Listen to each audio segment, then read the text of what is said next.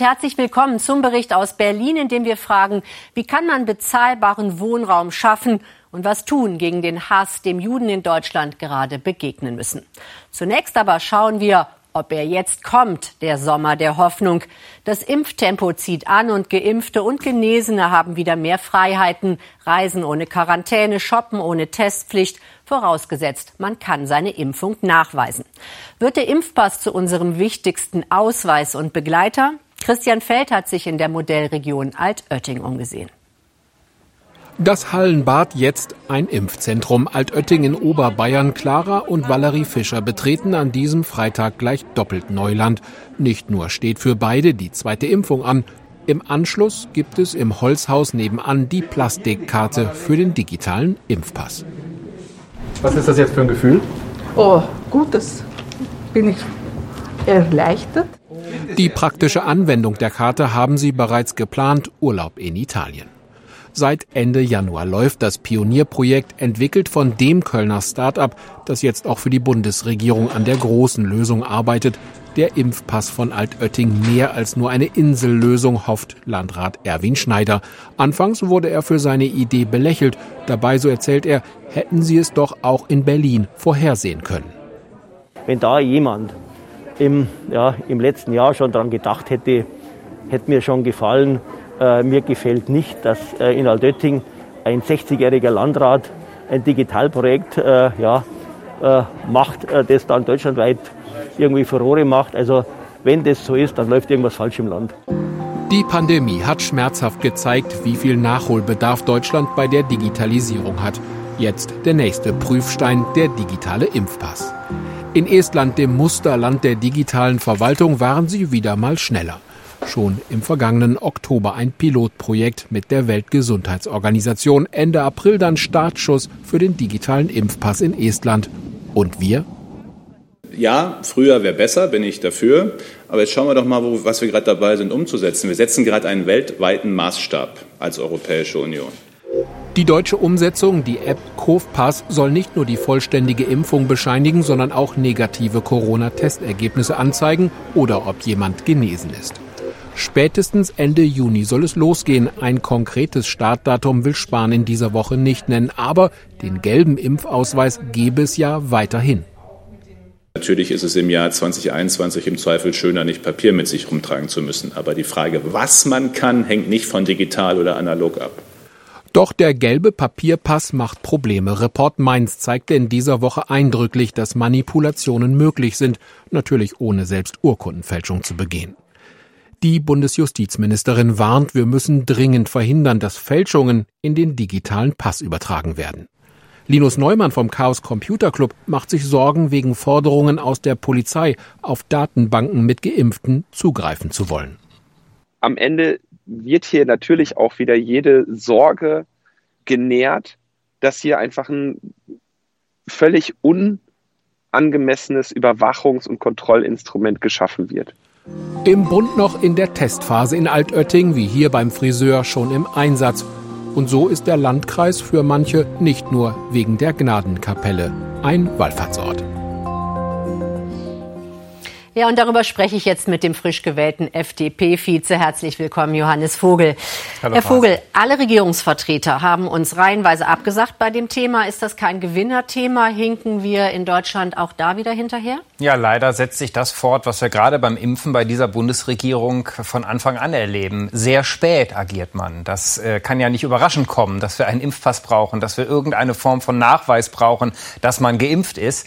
Äh, das musste jedem klar sein. Insofern ist es erschreckend vor allem weil jetzt ja schon die ersten Fälle da sind. Also äh, wir wissen ja, dass zum Beispiel Genesene nur eine Impfung brauchen und dann 14 Tage später haben sie die Grundrechte zurück mhm. äh, und die müssen jetzt Zettelwirtschaft betreiben, das gelbe Impfbuch mitnehmen, irgendwie ihren Corona, einen positiven Corona-Test oder die Quarantäneanordnung von ihrer Erkrankung. Äh, das hätte man früher machen müssen. Jetzt äh, behauptet die FDP von sich ja, sie ist die Partei der Digitalisierung. Ähm, was würden Sie denn jetzt als konkrete Lösung anbieten, damit nicht. Ähm, Fälschungen ähm, von dem gelben Lappen, hätte ich was gesagt, gelben Ausweis in den digitalen mit übertragen werden. Wir haben ja gerade gehört, das ist ein Problem. Ja, es würde ja schon mal helfen, wenn wir die Impfdaten digital erfasst hätten. Also darüber wird ja auch in Europa äh, gelästert, dass die Bundesregierung das nicht hinbekommen hat. Ich bin selber äh, ehrenamtlicher äh, Teamleiter in einem Impfzentrum, helfe da ein bisschen mit seit einigen Monaten. Das wird ja alles eingescannt. Wieso haben wir da keine datenschutzsicheren und fälschungssicheren Datenbanken das geschaffen? Ist Blick zurück, Blick ja. nach vorn, kurz Ja, noch. wir brauchen jetzt eine jetzt wir brauchen jetzt eine einfache Möglichkeit, dass die Ärztinnen und Ärzte und überall dort, wo geimpft wird, sozusagen ein fälschungssicheres Zertifikat rausgeben, was dann schnellstmöglich übertragen werden kann. Bitte übrigens auch schon in die Corona-Warn-App, damit die Bürgerinnen und Bürger schnell das nutzen können. Danke bis hierher. Wir sprechen gleich weiter mit Ihnen. Kaum noch bezahlbare Wohnungen, explodierende Mieten und der Bestand an Sozialwohnungen auf einem historischen Tief. Hier tickt ein Problem mit erheblichem sozialen Sprengstoff. Längst können sich viele junge Familien kaum noch ein Zuhause leisten und das nicht nur in den Ballungsräumen. Nach langem Ringen ist eines der wichtigsten wohnungspolitischen Gesetze der Koalition im Bundestag verabschiedet worden. Es soll Mieter besser schützen und Bauland schneller erschließen. Aber hilft das Wortungetüm Baumobilisierungsgesetz wirklich? Justus Kliss. Sie suchen bezahlbaren Wohnraum. Sie wollen ein leerstehendes Haus retten. Sie ertrinkt in Anträgen und Bauvorschriften. Er glaubt, dass das Baulandmobilisierungsgesetz Verbesserungen für sie alle bringen kann. Er glaubt das eher nicht, doch der Reihe nach. Rüja und Maximilian Behrer suchen Anfang des Jahres in Potsdam nach einer größeren und bezahlbaren Wohnung, denn bald sind sie zu dritt. Aber in ihrer Heimatstadt finden die Angestellte und der Beamte keine größere bezahlbare Bleibe. Potsdam funktioniert preislich nicht mehr. Ich bin, ich bin hier geboren, ich lebe hier sehr gerne, ich liebe die Stadt, aber ich muss leider sagen, ich kann mir kein Haus in Potsdam mehr leisten. Das neue Gesetz, das Gemeinden ermöglichen soll, leichter Bauland am Stadtrand ausweisen zu können, kommt jedenfalls für Sie zu spät. Werden Sie noch fündig, bevor das Kind kommt? Auch bei sogenannten Schrottimmobilien soll das neue Gesetz helfen. Seit mehr als 13 Jahren steht dieses Haus in begehrter Berliner Wohnlage leer. Durch das Gesetz sollen Kommunen nun ein Vorkaufsrecht bekommen. Dazu gehören dann aber auch Bundesländer und Kommunen, die das notwendige Geld bereitstellen. Wichtig ist, dass es vereinfacht wird, auch zum Verkehrswert, zum preisgedämpften Verkehrswert, solche Häuser künftig abzukaufen. Bislang mussten auch mögliche spekulative Gewinne von Eigentümern mit einbezogen werden. Damit ist jetzt Schluss. Solange die Eigentümerin nicht verkaufen will, und das will sie dezidiert nicht, solange kann man natürlich auch nichts kaufen, auch nicht im Vorkaufsrecht. Aber wir haben ja inzwischen eine Sammlung von über 50 anderen Problemimmobilien gemacht. Und äh, da gibt es viele Fälle, in denen das möglich wäre. Mit Problemen anderer Art kämpft man hier im Rathaus Treptow-Köpenick. Digitalisierung liegt hier noch in weiter Ferne, auch das ein noch ungelöstes Problem. Bei großen Wohnungsbauprojekten kommt ziemlich viel Papier zusammen. Das sind im Grunde die Ordner, die wir sozusagen auf der Mitte des Verfahrens schon haben, äh, die zu dem Verfahren gehören. Die werden sich sicherlich noch mal enorm erweitern, weil hier noch nicht alle Unterlagen der Öffentlichkeitsbeteiligung, der Auswertung der Trägerbeteiligung und der Festsetzung nachher drin sind. Immerhin, das neue Gesetz sieht vor, dass bei angespannter Wohnlage ein Bebauungsplan für Wohnungsbau zukünftig nicht erforderlich ist. Trotz dieser Erleichterung Skepsis beim Bund Deutscher Baumeister, weil Personal in den Bauämtern fehlt. Ich denke mal, äh, dass vor allen Dingen aber auch die Entscheider, die Bauordnungsbehörden etc., dass sie entsprechend bestückt sein müssen, qualitativ und quantitativ. Und da sind sie mitnichten. Bauland haben Rüja und Maximilian Behrer ganz ohne Gesetz am Ende doch gefunden. Allerdings nicht in Potsdam, sondern im 20 Kilometer entfernten Belitz. Dort werden sie dann im Rathaus ihren Wohnsitz anmelden. Damit in Zukunft Bauland tatsächlich mobilisiert werden kann, braucht es am Ende vor allem mehr Personal und auch das digitalisierte Bauamt. Ja, und wir weiten jetzt die Runde und ich begrüße den Fraktionschef und Spitzenkandidaten der Linken. Herzlich willkommen, Dietmar Bartsch. Genau. Herr Bartsch, wir haben es gerade im Film gehört. Äh, ein Haus mit 16 Mon äh, Wohnungen steht seit 13 Jahren leer, weil die Vermieterin nicht, ver nicht verkaufen will. Was tun? Enteignen? Enteignen hilft ja da auch nicht, wenn man danach nicht bauen könnte. Das ist auch nicht die Lösung. Ich finde vernünftig und richtig, dass es dann ein Vorkaufsrecht geben muss. Und zwar so, dass es für die Kommunen attraktiv ist und dass, dass dann wirklich gebaut werden kann. Also die Grundidee, die die Überschrift dieses Gesetzes beinhaltet, die ist vernünftig. Nur ist das Gesetz wieder mal so schlecht gemacht von der Koalition und ein großer Kompromiss, dass es eigentlich in der Sache nicht helfen wird. Aber ich bleibe noch mal eben bei diesem äh, ähm, Fall. Eine Vermieterin hat ein Haus, 16 Wohnungen seit 13 Jahren. Die FDP sagt immer, ja, der Markt soll es richten. Der Markt richtet es hier ganz eindeutig nicht. Müsste man da nicht irgendwann sagen, wir setzen eine Frist und wenn dann immer noch nichts passiert, machen wir das für Sie? Na, ganz sicher ist es keine gute Idee, wenn wir Fundamente der sozialen Marktwirtschaft immer weiter in Frage stellen. Das ist zum Beispiel das Eigentumsrecht. Sie haben eben nach Enteignung gefragt. Ich freue mich ja, dass selbst Herr Bartsch sagt, das ist nicht das Instrument seiner Wahl. Aber das äh, bringt in doch dem nichts. Nicht. Ja, ja äh, das bringt doch nichts, sondern wir müssen, werden mehr bauen müssen. Also hier in Berlin kann man es doch zum Beispiel sehen. Äh, das ist doch das, das Hochamt sozusagen linker Vorstellung, dass es vor allem um mehr Verteilung gehen müsste, um Eingriffe äh, in Vertragsgestaltung etc. Und hier ist äh, die Wohnungssituation in den letzten Monaten besonders katastrophal gewesen. Warum? Weil man nicht bereit ist, zum Beispiel das Tempelhofer Feld stärker zu bebauen. Wir brauchen doch digitalere Möglichkeiten in Ämtern. Wir haben es gerade gesehen. Äh, die einfachere Möglichkeit, Bauland zu bekommen und auch kreative Lösungen. Warum gehen wir in den großen Städten zum Beispiel nicht mehr in die Höhe? Ich glaube, da würde Herr Bartsch gar nicht widersprechen. Ähm, aber Nein, sonst, was wäre Ihr Argument dagegen? ein Argument auf jeden Fall dagegen sagen. Natürlich muss mehr gebaut werden. Wenn man mehr Wohnraum haben will, muss mehr gebaut werden. Und im Übrigen in Berlin ist im Jahre 2019 so viel gebaut worden wie noch nie, fertiggestellt worden. Das ist kein Berliner Problem. Es wird immer gerne erzählt, stimmt nur einfach nicht. Aber richtig ist, das ist richtig. Wir brauchen endlich Beschleunigung. Mhm. Und wenn Sie in dem Film das gesehen haben, ist eine Katastrophe. Da werden 28 Ordner aufgestellt. Da muss wirklich Digitalisierung.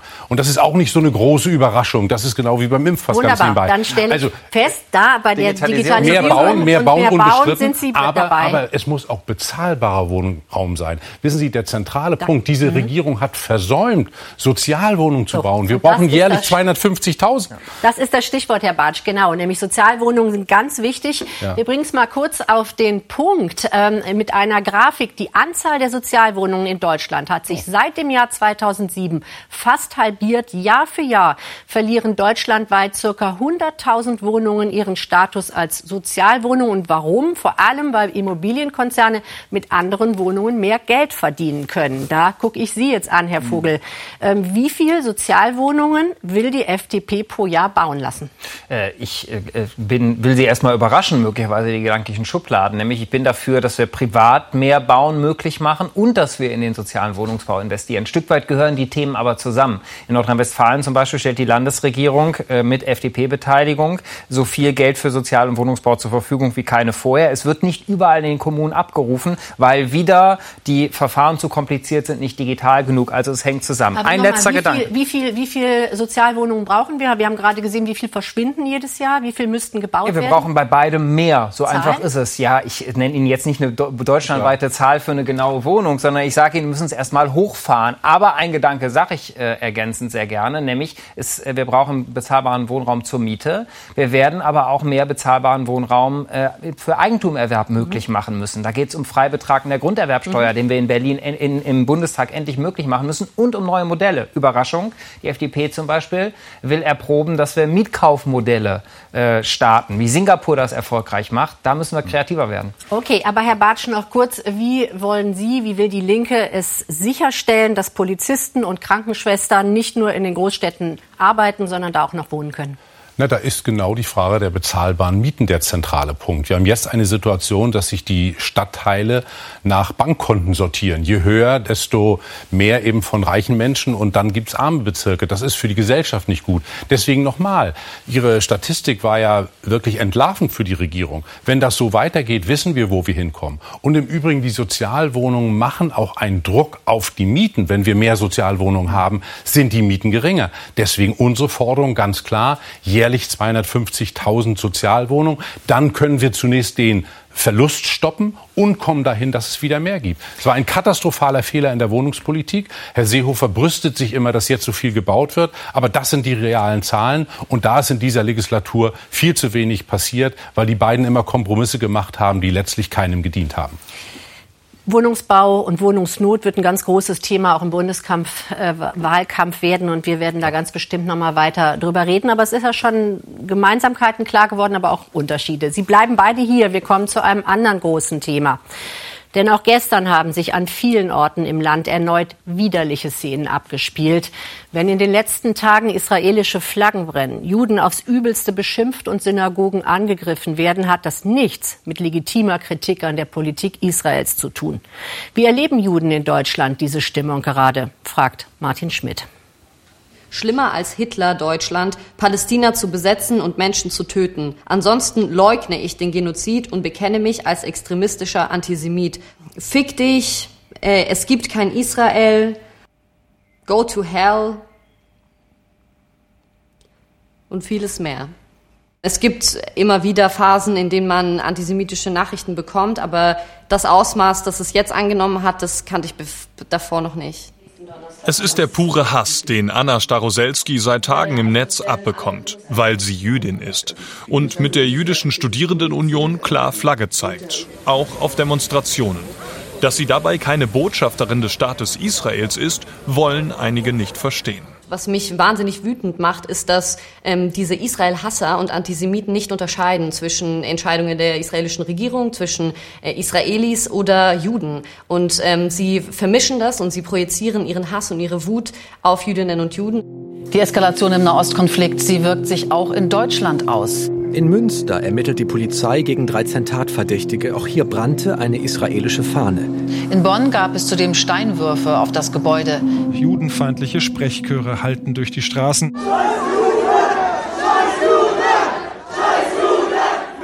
Am Samstag, wie in Berlin, Demos in ganz Deutschland. Pro Palästina. Aber nicht gegen Juden, so sagen es einige. Fahnen verbrennen und jemand angreifen, das ist nicht richtig. Wir sind nicht gegen die Juden, wir sind gegen Israel, was Israel macht. Aber wo hört die Israel-Gegnerschaft auf und wo versteckt sich dahinter eben doch Judenhass? Denn auch auf der Demo wieder Gewaltfantasien, Vernichtungsaufrufe gegen Israel, pure Feindseligkeit. Kindermörder Israel! Kindermörder Israel! Auch das ist Berlin. Solidaritätsgebet in der Synagoge in Wilmersdorf. Politikerinnen sind gekommen, wollen ein Zeichen setzen, nicht nur für Israel, auch für die Juden in Deutschland. Mit dabei der israelische Botschafter. Ihm ist wichtig zu betonen, dass deutsche Juden nicht für die Lage im Nahen Osten verantwortlich sind. Leute, die mit der Hamas sympathisieren, wollen die jüdische Gemeinschaft hier untergraben. Sie wollen Unruhe stiften und wollen antisemitische Demonstrationen durchführen. Sie denken, dass sie auf diese Weise die deutsch-israelische Freundschaft untergraben können. Das wird ihnen nicht gelingen. Zurück bei der Jüdischen Studierendenunion. Sie bieten längst Beratungsgespräche an für den Umgang mit antisemitischen Anfeindungen, vermitteln Psychologen. Das Interesse daran groß. Sie sind Deutsche, fühlen sich aber alleingelassen, als wäre der Kampf gegen Antisemitismus ihr Problem. Heute kann ich feststellen, auch wenn ich mit Jüdinnen und Juden spreche, dass sie Angst haben, teilweise in die Innenstadt zu gehen, dass sie Angst haben, an diesem Schabbat in die Synagoge zu gehen. Und das ist für mich ganz klar ein Riesenproblem, äh, ein Antisemitismusproblem, was die Gesamtgesellschaft betrifft. Das ist ein sehr komplexes Thema. Wir versuchen das jetzt von verschiedenen Seiten ähm, zu betrachten. Aber zunächst, Herr Bartsch, was sagen Sie der jungen Frau, ähm, wenn die sagt, wir fühlen uns alleine gelassen oder andersrum gesagt, was müsste, wie müsste eine wehrhafte Demokratie darauf reagieren? Also zunächst mal will ich feststellen, dass das wirklich beschämend ist, dass sowas in Deutschland aktuell passiert. Und eines kann ich gesichert sagen, sie ist nicht allein. Es gibt in der breiten deutschen Bevölkerung selbstverständlich mehr als Solidarität. Aber es ist ganz schlimm, dass das möglich ist. Und da sind wir gefordert, in aller Konsequenz zu agieren. Jüdinnen und Juden in Deutschland haben einen festen Platz. Selbstverständlich auch ihre religiösen Einrichtungen. Das kann nicht sein. Das muss auch vom Rechtsstaat entsprechend geschützt werden. Ich bleibe dabei, das ist beschämend. Und wir alle, wir alle sind gefordert. Das ist kein Problem einer israelischen Gemeinde. Ich kenne auch den äh, Rabbi, der dort gepredigt hat, ja, wir sind im engen Kontakt, wir unterstützen dort auch und völlig richtig, was sie sagt. Das alles heißt nicht, dass man die Politik von Herrn Netanyahu gut finden muss. Mhm. Da kann man, da muss man Kritik äußern. Mhm. Hätte mir andere Mehrheitsverhältnisse in Israel gewünscht. Aber auch um das nochmal zu sagen, ähm, die meisten äh, deutschen Juden hier haben können noch nicht mal wählen da. Die haben ja damit überhaupt nichts zu tun. Aber konkret, ähm, Herr Vogel, der, der Eindruck ist ja, und das wurde gerade geäußert, wir sind alleine. Ähm, Jetzt ist in Österreich weht die israelische Flagge über dem Kanzleramt. Äh, in der Stadt Hagen wurde sie auf Drängen der Polizei und aus Sorge vor massiven Protesten wieder eingerollt. Ist das die richtige Form von Flagge zeigen? Nein, letzteres finde ich völlig inakzeptabel. Das darf nicht sein. Ich kenne äh, die junge Frau aus dem Film Anna, ist eine Parteifreundin äh, von mir auch.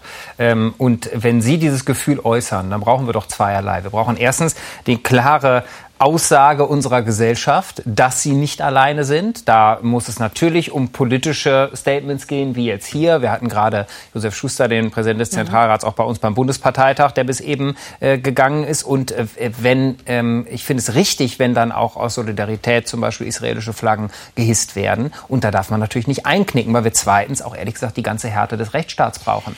Wir müssen verhaften, wenn, äh, müssen äh, oder strafrechtlich vorgehen, wenn äh, äh, antisemitische Straftaten begangen werden, wenn wir über Volksverhetzung reden, was wir teilweise bei Demos der letzten mhm. Tage erlebt haben. Ähm, ich habe heute Bilder in den sozialen Medien gesehen von der Demo hier in Berlin, äh, dass eine äh, in dem Fall israelische Reporterin, nicht äh, ja, Jüdin in Deutschland, genau, dann ja. Hebräisch gesprochen hat und dann kam ein Sprengsatz. Sie, das geht nicht. Lassen Sie uns aber noch mal bei den konkreten ähm, Dingen auch bleiben. Ähm, Herr Bartsch, ähm, müsste eigentlich nicht ähm, die Meinungsfreiheit und Versammlungsfreiheit Meinungsfreiheit da aufhören, wo Antisemitismus beginnt? Also ganz konkret, müsste dann nicht eine solche Demonstration sofort aufgelöst werden?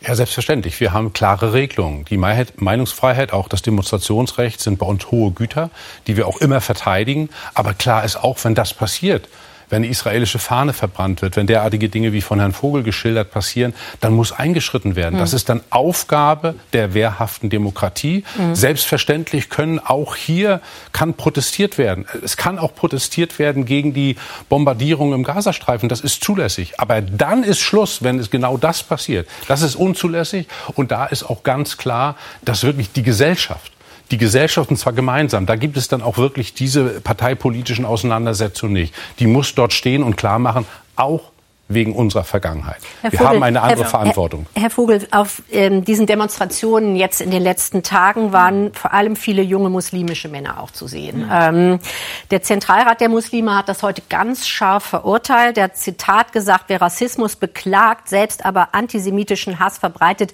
verliert jede Glaubwürdigkeit. Das ist ein starkes Signal. Aber trotzdem, äh, was muss dennoch staatlicherseits bei diesen mhm. Problemen passieren. Mehr Integration, klare mhm. Ansagen mhm. sollten, das wird auch schon diskutiert, möglicherweise Menschen, die hier einen Asylantrag stellen, äh, den sogar verlieren mhm. können. Was sagen Sie da? Ich will drei Bemerkungen dazu machen. Erstens, was man ganz konkret tun könnte, ist, dass wir uns ehrlich machen, dass es natürlich auch Teil der Politik der Erdogan-Regierung ist, äh, diesen, also Einheit zu versuchen herzustellen bei Menschen, die türkische Wurzeln haben, durch ähm, äh, auch das Säen von Antisemitismus. Und deshalb finde ich, hängt es zusammen mit dem Thema, äh, wieso haben wir eigentlich immer noch so einen starken Einfluss einer türkischen staatlichen Behörde äh, auf unsere Moscheegemeinden hier. Mhm. Äh, DITIB. Äh, warum äh, viele äh, Deutsche mit ähm, muslimischen Glaubens oder teilweise türkischen Wurzeln äh, bekennen hier klar Farbe, auch von anderen Parteien, Cem Özdemir kann man nennen. Ähm, die müssen wir unterstützen äh, in dem Kampf. Ich will aber zu einem Punkt noch, äh, was Herr Bartsch gesagt aber hat. schnell, weil wir ja, genau. kommen leider zu, zu Ende. Zu einem Punkt was sagen. Sie haben völlig recht, es ist ein Gebot der deutschen Geschichte. Aber ich glaube, wir müssen auch deutlich machen, selbst wenn es die deutsche Geschichte nicht gäbe, ja, wäre Antisemitismus eklig und nicht zu tolerieren in unserem Land. Kein Herr Widerspruch, kein äh, Widerspruch. Schlusswort in einer gewissen Weise an Sie. Wir haben über muslimischen Antisemitismus gesprochen. Es gibt auch Linken, es gibt auch Rechten, es gibt Corona-Leugner, die Judensterne tragen. Deshalb noch mal ganz konkret zum Schluss. Die wehrhafte Demokratie, mal abgesehen von der Zivilgesellschaft, die haben Sie angesprochen. Was muss die jetzt zeigen, damit sie wirklich wehrhaft ist? Sie muss vor allen Dingen die Gesetze anwenden, die in unserem Land gelten. Das ist die Aufgabe. Ich finde, wenn Herr Seehofer das ankündigt, ist es schön. Ich habe das heute mit Interesse gehört, aber hier hätte lange gehandelt werden müssen. Wir müssen die Gesetze der Bundesrepublik Deutschland in Konsequenz anwenden. Das gilt für alle. Das heißt dann aber übrigens nicht, dass etwa bei Asylverfahren anders agiert wird. Das mhm. heißt es nicht. Gesetze anwenden in Konsequenz und das ist das Gebot der Stunde im Übrigen seit langem. Danke für die sehr klaren Äußerungen von Ihnen beiden. Ähm, wir werden das Thema mit Sicherheit leider, muss man sagen, äh, noch weiter vertiefen. Denn das war es schon wieder von uns im Bericht aus Berlin. Im Nachbericht können Sie aber gleich Ihre Fragen noch an Dietmar Bartsch und Johannes Vogel stellen, auch zu diesem komplexen Thema. Da haben wir deutlich mehr Zeit. Und zwar in zehn Minuten auf den Social-Media-Kanälen der Tagesschau. Ich danke Ihnen fürs Interesse. Machen Sie es gut.